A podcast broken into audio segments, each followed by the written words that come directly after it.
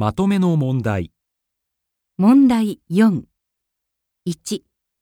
この問題では、問題用紙に何も印刷されていません。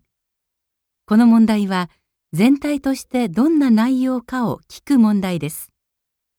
話の前に質問はありません。まず、話を聞いてください。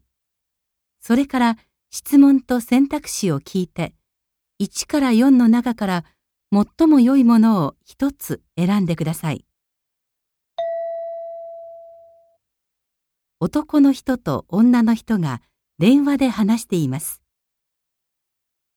もしもし、高橋様のお宅でしょうか？はい。私、小林と申します。ああ、小林さん。先日はわざわざお越しいただいてありがとうございました。いえ、せっかくご招待いただきましたのに、とんだことをいたしまして、本当に申し訳ございませんでした。いいえ、どうぞお気になさらず。いえ、あの、大変失礼ですが、あの花瓶と同じものがあれば、買い求めてお返しさせていただきたいと存じますので、ぜひお店を教えていただきたいと思いまして。男の人が電話で一番したかったことは何ですか？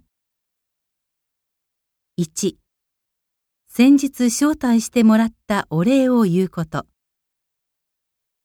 2花瓶を割ったことを伝えること。3買った花瓶を返すこと。4花瓶を買った店を聞くこと。